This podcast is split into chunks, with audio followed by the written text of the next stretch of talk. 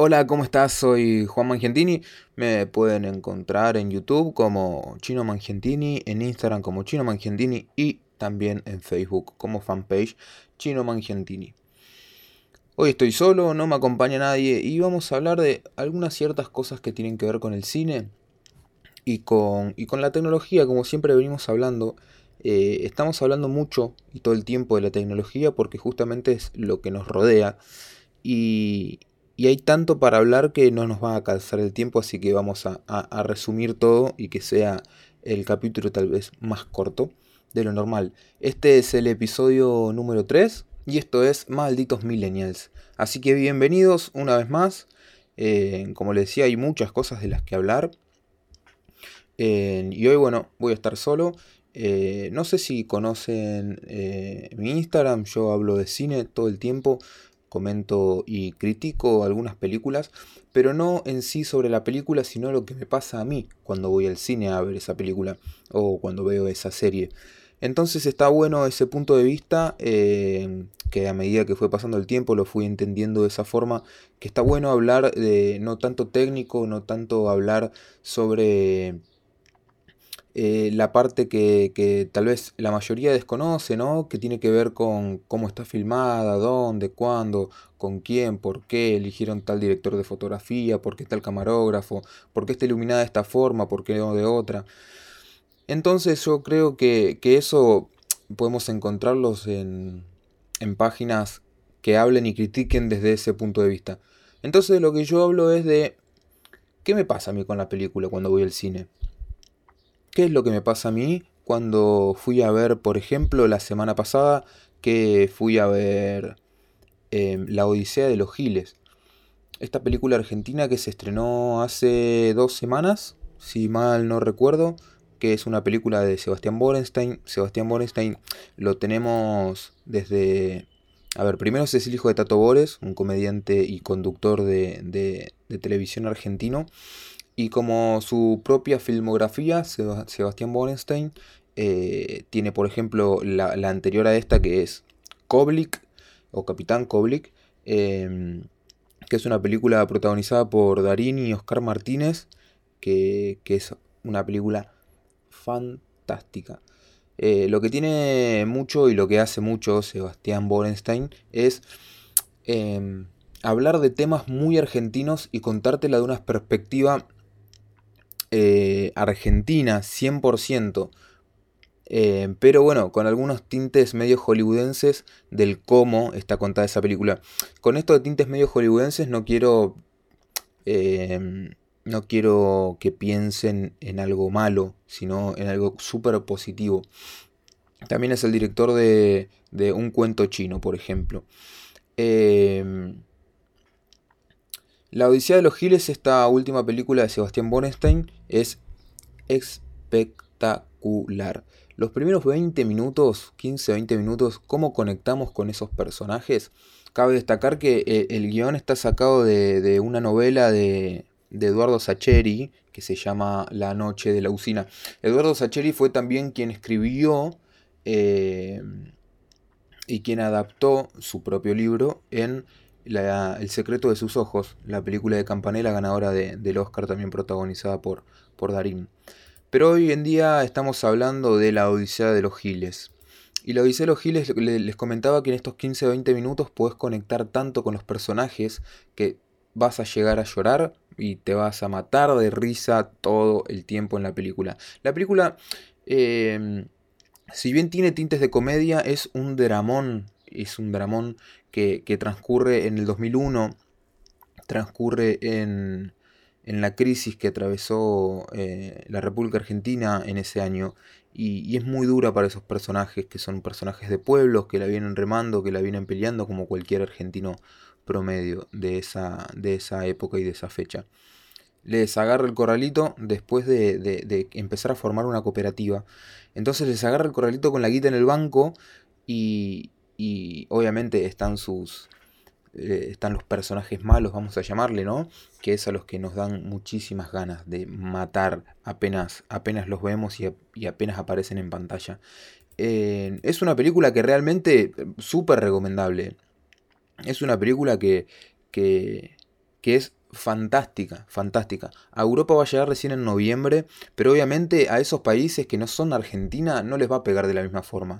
Nosotros que vivimos, que pasamos esa época, es, es, muy duro verlo y verlo reflejado también en la pantalla como lo, hizo Borenstein en la dirección y como lo hizo Sacheri en su libro La noche de la usina, del cual está basada esta, esta, esta película.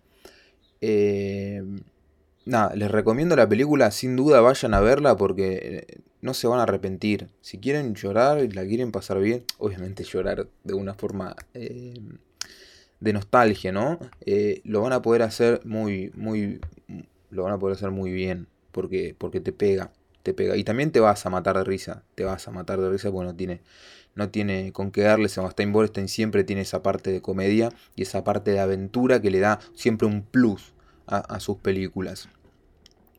Eh, en estos días también se estrenó el, el tráiler final de El Joker o Guasón en español latino, que está protagonizado por Joaquín Phoenix, Robert De Niro, que hace también su, participación en la película, que podemos ver muy bien en el tráiler. El tráiler claramente nos muestra, eh, nos muestra una faceta, eh, yo creo que es una faceta nueva del director Todd Phillips, que a Todd Phillips, a ver, lo tenemos de, de la trilogía, por ejemplo, de, de ¿cómo se llamó en, en, Europa? Eh, Resacón o La Resaca, que es la película ¿Qué pasó ayer? Eh, lo tenemos al director de, bueno, la última película em, Juego, Juego de Armas, que la pueden ver en Netflix, y a, qué pasó ayer también las pueden ver en Netflix, si no las vieron, que son películas de comedia, que son películas eh, muy graciosas. También tiene todo un parto, que está protagonizada por Robert Downey Jr., eh, Isaac Galifianakis. Eh, y después, bueno, viene con, con esta, bueno, también, bueno, Proyecto X, que ahora me estoy acordando.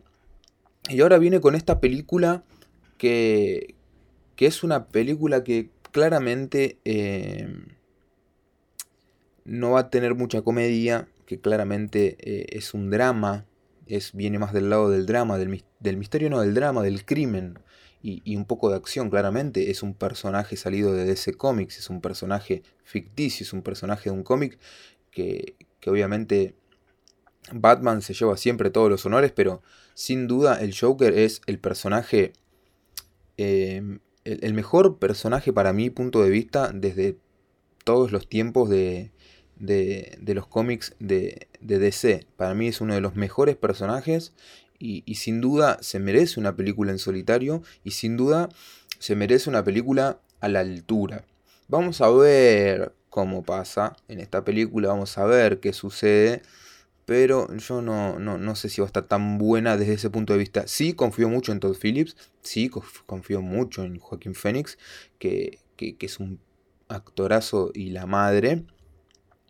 Eh, el 4 de octubre se va a estrenar eh, entonces Joker y, y vamos a poder ver y vamos a poder decir si era lo que esperábamos o no. A mí siempre me gusta ir sin expectativas a ver películas al cine porque tengo mucho miedo de, ir con tantas, tantas, tantas expectativas que, que después no, me termine gustando, que termine matando a la historia o ciertas decisiones de producción o de dirección nos terminen llevando a, que sea una película que no nos guste por alguna cierta cosa. Entonces yo siempre voy tranquilo, voy a ver qué pasa, voy a ver, eh, eh, voy a ver una película. Después saco mis conclusiones después de verdad. Entonces podemos ver el tráiler que salió esta semana, el último tráiler de El Joker, para ver, para ver qué pasa ahí. Eh, la semana que viene se viene un estreno el 5 de septiembre un estreno de La Hostia. Es un estreno de una película que va a durar casi 3 horas. Se llama It y es el capítulo número 2.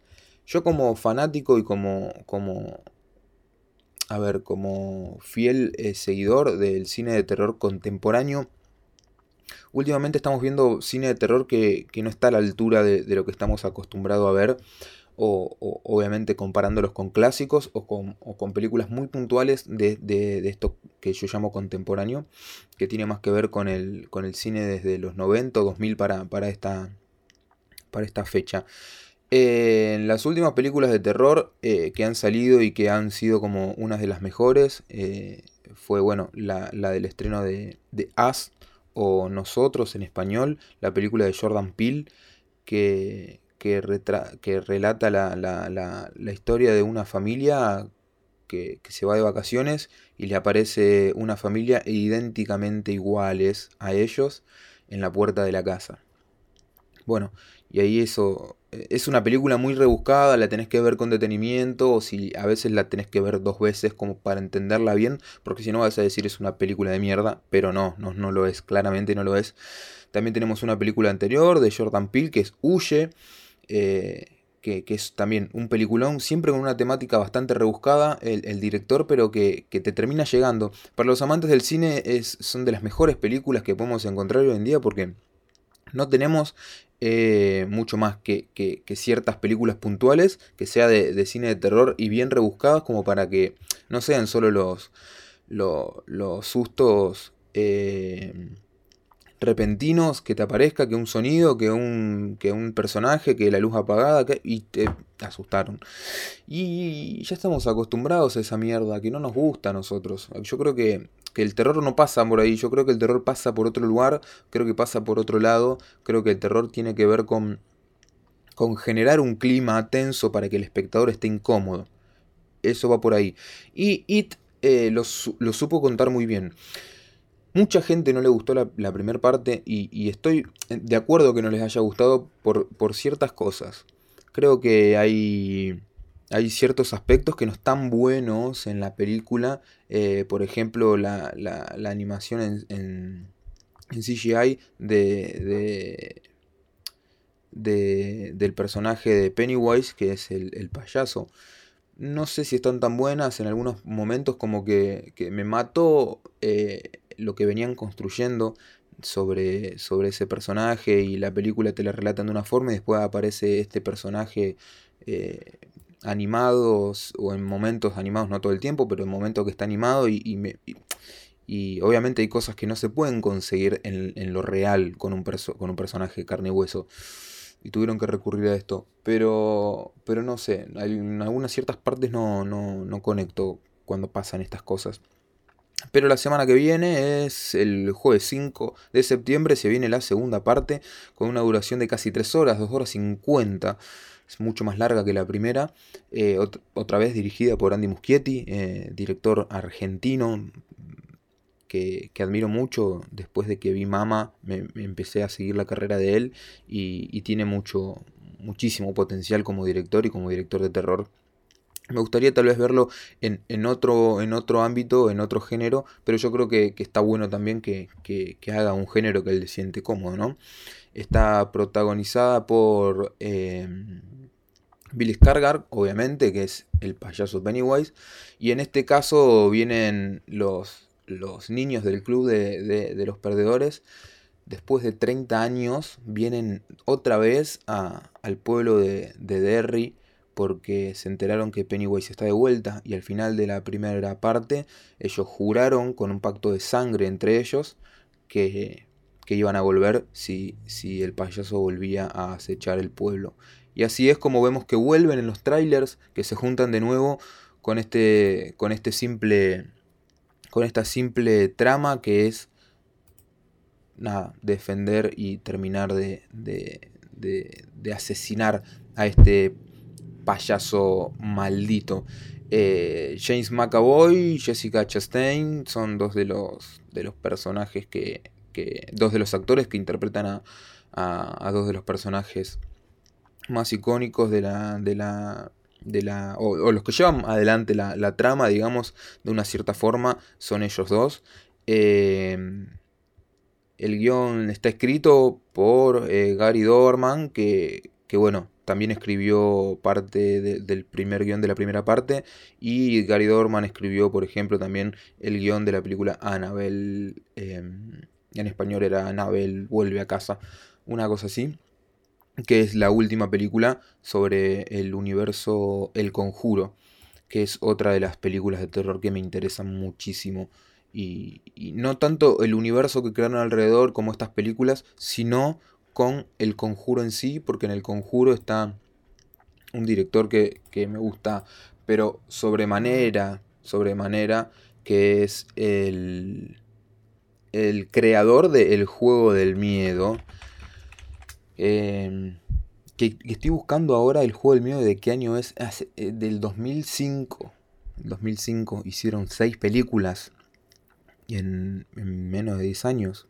Sí, seguro. Eh, nada, estamos hablando de James Wan, creador de, y director del juego del miedo 1 y también creador de, El Conjuro, director del Conjuro y de todo su, su y de todo su universo cinematográfico que pudo llegar a crear. Eh, obviamente lo único, lo último, perdón, que no me gusta de James Wan es Aquaman. Me parece la película más horrible de superhéroes que vi en la vida. Y mira que hay películas malas de superhéroes, pero como esta, James Wan, perdón, pero no, no te banco. No te banco ahí para nada. Eh, ayer, antes de ayer, bueno, esto lo estoy grabando el viernes y esto fue el jueves, jueves 28 de agosto, eh, perdón, jueves 29 de agosto, le dieron un león de oro a, a Pedro Almodóvar en la Mostra de Venecia, que, depende del, del Festival de Venecia. Eh, nada, le dieron un, un, león de oro a la trayectoria, a la carrera. Eh, yo creo que obviamente está muy bien merecido. Eh, entre ellos también tenemos a Michelangelo Antonioni, tenemos a Luis Buñuel, otro español, Michelangelo italiano, por si el nombre no te suena. Llegó hace banda de años Almodóvar como con su primer película Entre Tinieblas al Festival de Venecia en el 83. Tenemos bocha de años desde que está participando en el Festival de Venecia Pedro Almodóvar y, y hoy en día le dieron su, su reconocido, merecido eh, León de Oro a la trayectoria hace más o menos, sé, 40 años que está en esto del cine y más de 40 años hizo más de 30 entre largos y cortometrajes y uno mejor que otro. Entre los últimos y siempre hablando de lo contemporáneo, a mí me gustó muchísimo La piel cabito, creo que es una de sus mejores películas a lo largo de toda su carrera, eh, una de las mejores historias, a mí me gusta mucho lo, perturbador y me gusta muchísimo lo perverso y, tiene mucho que ver con, eso, esa película. Eh, te la súper recomiendo, está en Netflix para que las veas.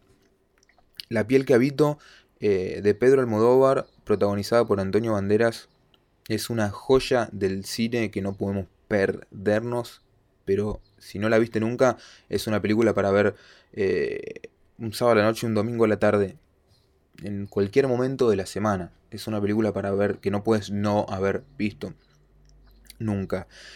Eh, y de las, de las últimas películas que no me gustó son Los Amantes Pasajeros eh, que me parece una película, nada, la vi hace muchos años cuando salió y es una película que no, que no me gusta, que no está...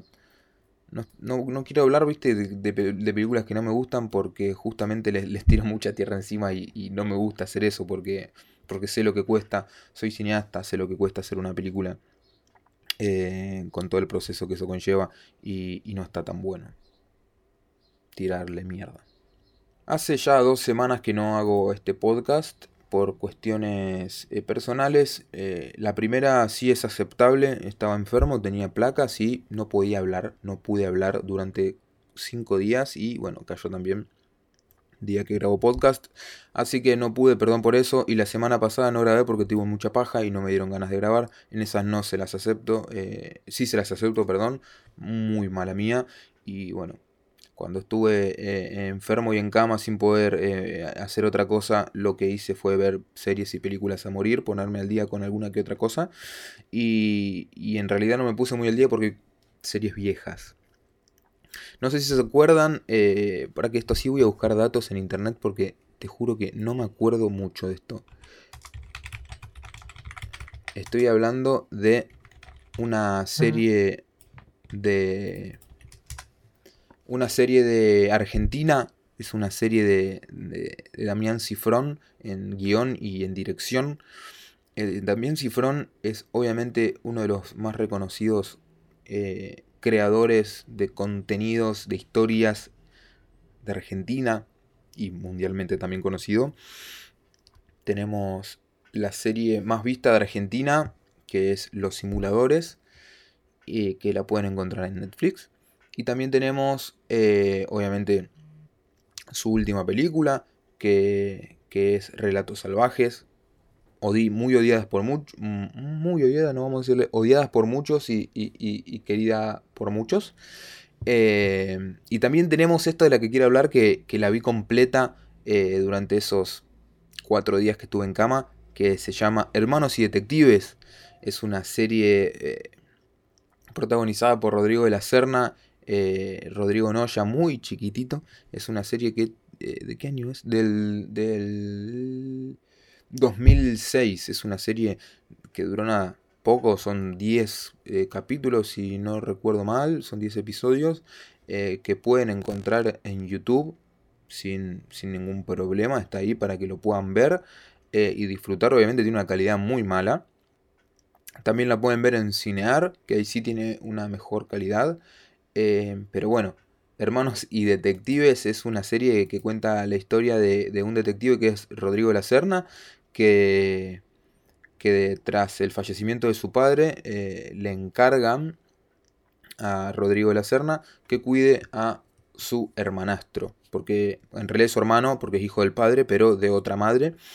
Y, y nada, lo piden que, se lo piden, le piden que lo, que lo, que, lo cuide, que lo mantenga, obviamente. Y a, esto hay que sumarle que Rodrigo de la Serna vive solo en un departamento, es un monoambiente muy chiquito, eh, que lo poco que gana como detective eh, es para, para él y que llega solo a bancarse él a fin de mes y nada más. Y bueno, y ahora viene el hermano, que bueno, el hermano que es Rodrigo Noya, eh, es un personaje completamente querible y adorable por todo el mundo que llega a ver la serie. Es un personaje que tiene un coeficiente intelectual de 200, es un coeficiente intelectual muy alto, que con la poca edad que tiene, que creo que eran, no sé si 11 años, si mal no recuerdo, ya terminó la secundaria, eh, y nada, tiene un tinte de comedia eh, al 90% de la serie, pero también tiene mucho, mucho esto de misterio, esto de detective, esto de buscar y resolver casos, que viene también como medio eh, de la mano de lo que eran los simuladores en, su momento, tiene algo de eso, obviamente, porque es el mismo director y el mismo guionista, que es Damián Cifrón. Eh, yo creo que es una serie muy interesante, que, no es para pasar el rato, que es una serie que está buena para ver, que es súper entretenida, que la comedia entre los hermanos es, es muy, muy eh, buena, que la relación entre hermanos se termina convirtiendo en algo eh, extraordinario, tanto para el trabajo como para sus vidas personales, porque el hermano, al tener este coeficiente intelectual tan alto y tan elevado, empieza a ayudar al hermano a resolver casos y el hermano le empiezan a ascender, ascender, ascender en su laburo. Y, y eso es lo que tiene de bueno, ¿no? Que entre hermanos se pueden ayudar y, poder terminar compartiendo eh, y disfrutando del éxito de alguien tan cercano a vos que hasta el momento ni se conocían y empezaron a ser, nada, súper eh, cercanos.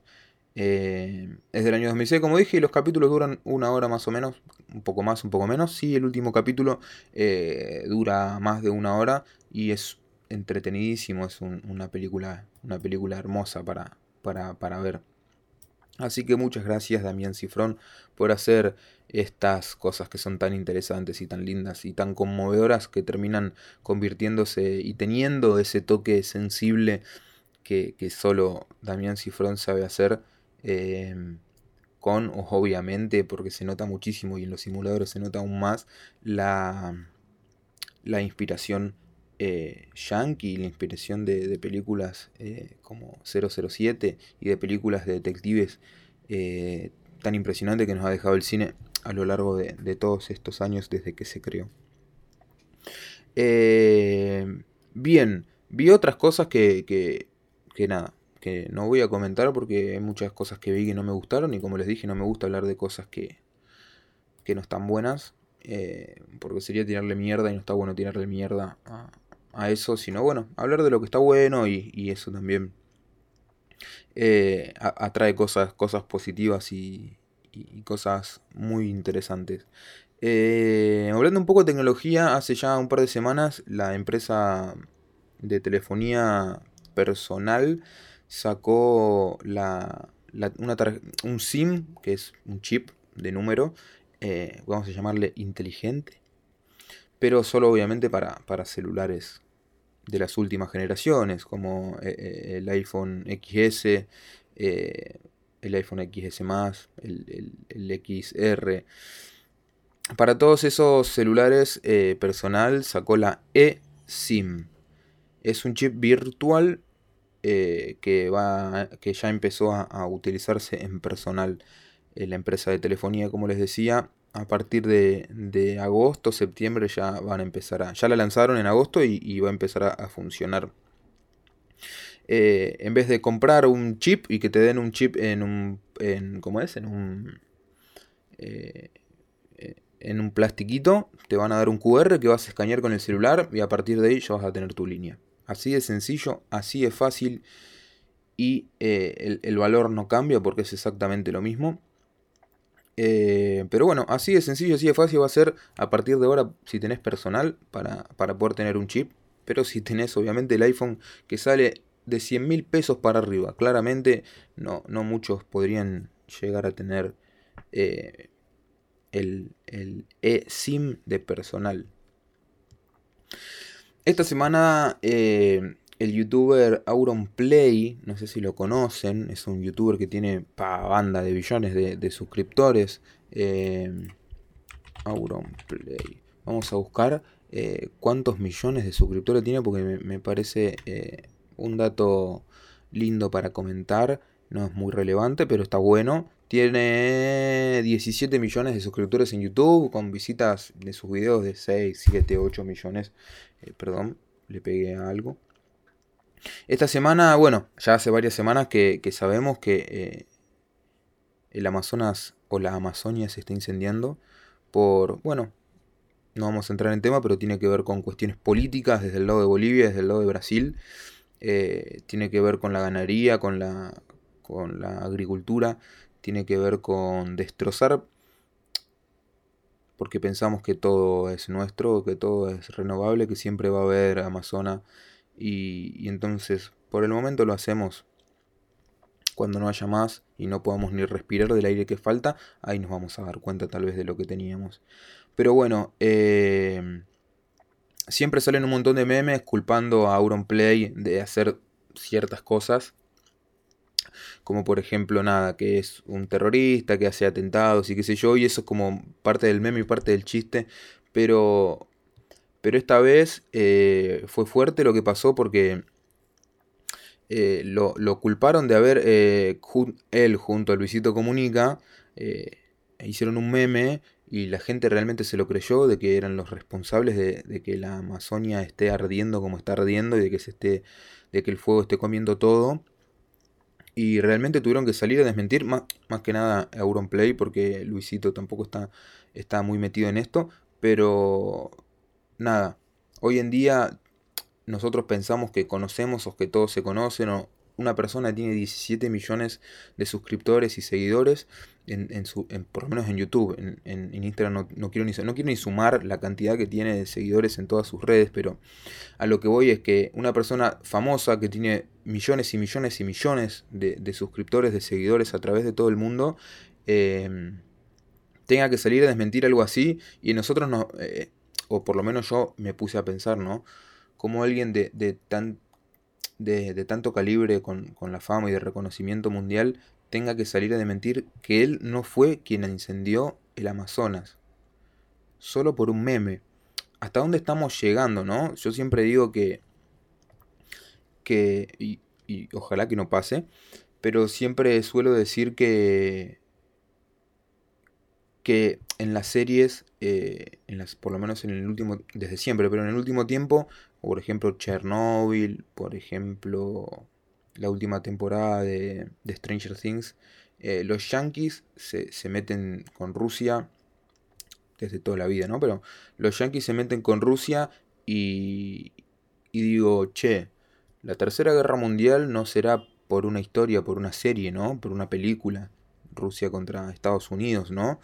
Y, y se me empieza a ocurrir esas cosas y es como, uy, puede llegar a pasar tranquilamente, porque si un youtuber tiene que salir a desmentir por, por radios, por medios televisivos, que él no fue quien incendió el Amazonas, que él no fue el responsable de que eso suceda, estamos realmente eh, eh, eh, en un problemón, porque o los medios de comunicación se están haciendo los pelotudos para decir lo que realmente pasa, o no pueden ser tan pelotudos los medios de tener que salir a buscar a Auronplay para preguntarle si realmente él fue el responsable de esto.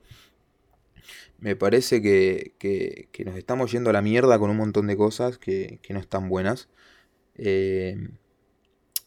obviamente, yo hablo, estoy sentado en mi casa grabando el podcast eh, muy tranquilo y se está incendiando el Amazonas. Responsable somos todos, creo. Eh, pero no sé hasta qué punto también, porque no, no, no, no se me ocurre qué poder hacer yo como particular para ir a, defender al Amazonas. Eh, es como muy difícil, ¿no? llegar a, hasta ese punto de quiebre de decir qué hago, qué no hago o qué quiero hacer en realidad o de qué me quiero responsabilizar. Eh, no sé, es algo muy, muy, muy delicado y muy sensible para, hablar solo, por lo menos me gustaría tener la opinión de alguien que en este caso no la tengo. Eh, bien, eh, esto, esto es tremendo porque realmente alguien tenga la capacidad de hacer esto es una persona que tendría que ser eh, digna de admiración. Un chaboncito eh, fue acusado, bueno, en realidad un hombre, no un chaboncito, pero bueno, fue acusado de recaudar 14 millones de dólares de inversionistas a los que le dijo que serían destinados a realizar una película con estrellas de Hollywood y que se distribuiría por Netflix. Eh, Adam Joyner, que tiene 41 años, eh, se entregó a las autoridades este martes que pasó. Fue acusado en una corte federal de Los Ángeles por cargos de fraude electrónico, lavado de dinero y robo de identidad agravado, de acuerdo al Departamento de Justicia de Estados Unidos.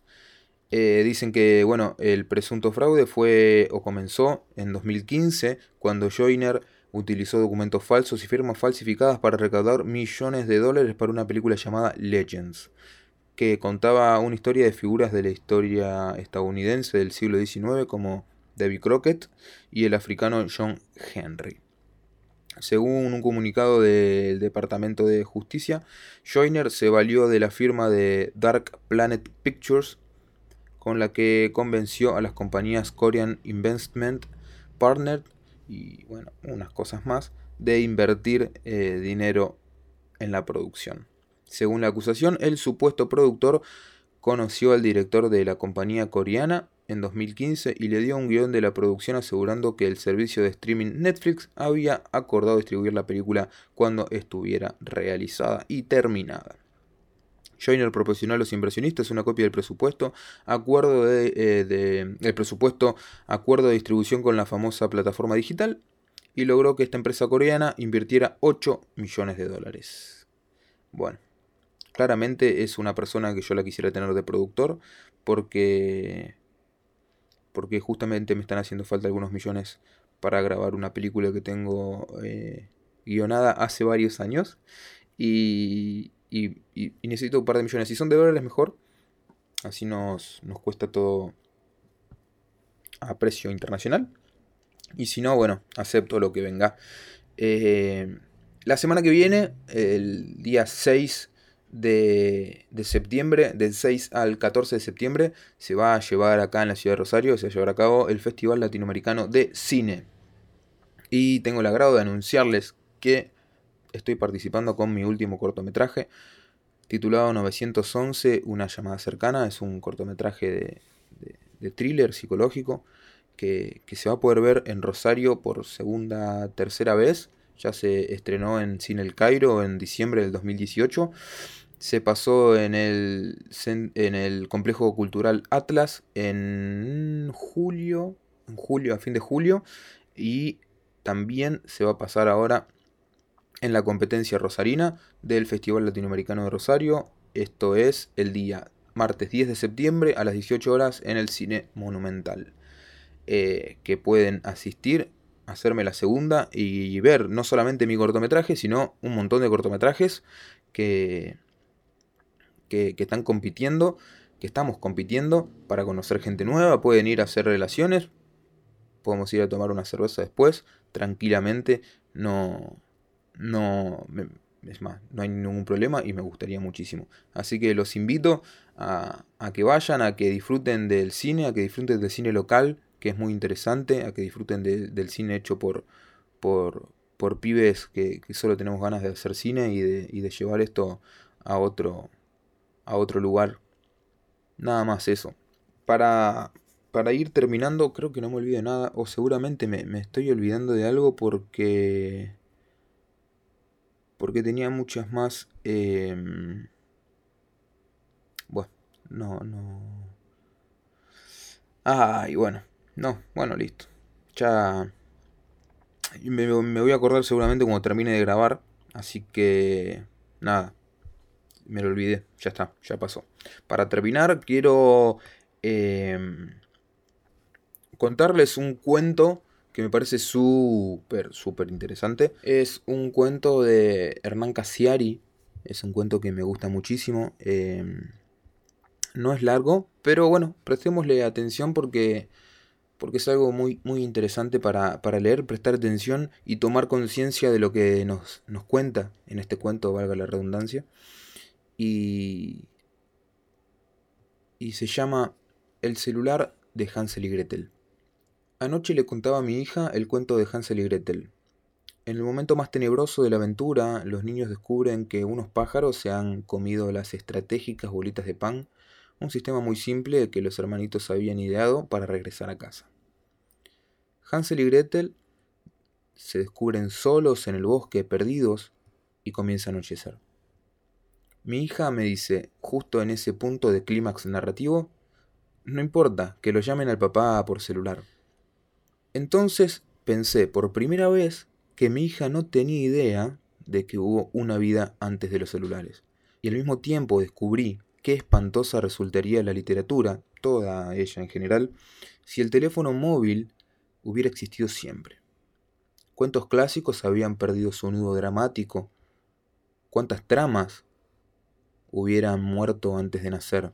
Y sobre todo, qué fácil se habrían solucionado las tramas más difíciles de las grandes historias de ficción. Desde La Odisea hasta Pinocho, Macbeth o La familia de Pascual Duarte. No importa si el argumento es elevado o popular, no importa la época ni la geografía. Pensemos en un cuento clásico, el que quieran. Bien. Ahora pongamos un teléfono móvil en el bolsillo del protagonista. ¿Qué pasa con la historia elegida? ¿Funciona la trama como una seda? Ahora que el personaje puede llamarse desde cualquier otro lugar y cualquier momento con otro personaje. Con un teléfono en las manos, por ejemplo, Penélope ya no espera con incertidumbre a que el guerrero Ulises regrese del combate. Con un teléfono en la canasta, Caperucita alerta a la abuela a tiempo y la llegada del leñador no es necesaria y el chanchito de la casa de madera le avisa a su hermano que el lobo está yendo para allí. Y Gepetto recibe una alerta de la escuela avisando que Pinocho no llegó por la mañana. Un enorme porcentaje de las historias escritas han tenido como principal fuente de conflicto la distancia, el desencuentro y la incomunicación. Ninguna historia de amor, por ejemplo, habría sido trágica o complicada.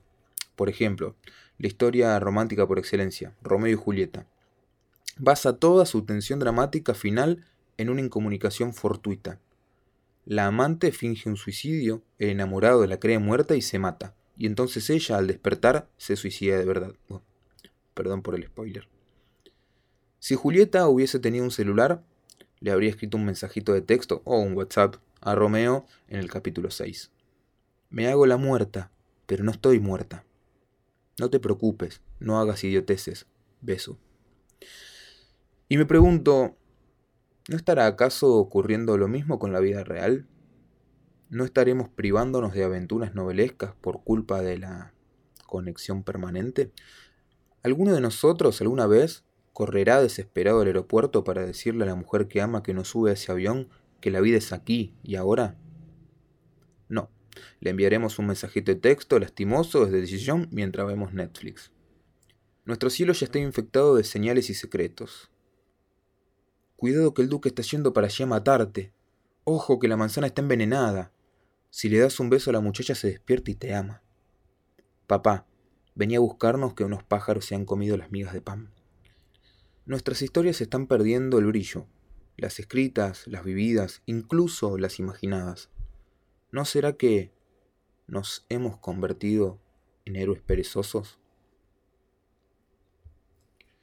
Y así termina este cuento como reflexión final de Hernán Casiari, que pueden ver en el canal de Hernán en YouTube o seguirlo por las redes sociales, que me parece un escritor fantástico. Eh, así que nada, terminamos el podcast el día de hoy. Espero que les haya gustado. Los invito nuevamente el día 10 de septiembre, 18 horas, en el Cine Nuevo Monumental. En Rosario vamos a ver una selección de, la selección oficial de cortometrajes en competencia rosarina y pueden ver eh, mi cortometraje puntual 911, una llamada cercana, protagonizada por Ornella Garela y Raúl Sales y todo un equipo maravilloso con el cual hicimos esta producción. Les agradezco que estén siempre del otro lado. Búsquenme en las redes sociales como Chino Mangiantini y nos escuchamos el episodio que viene. Hasta la próxima.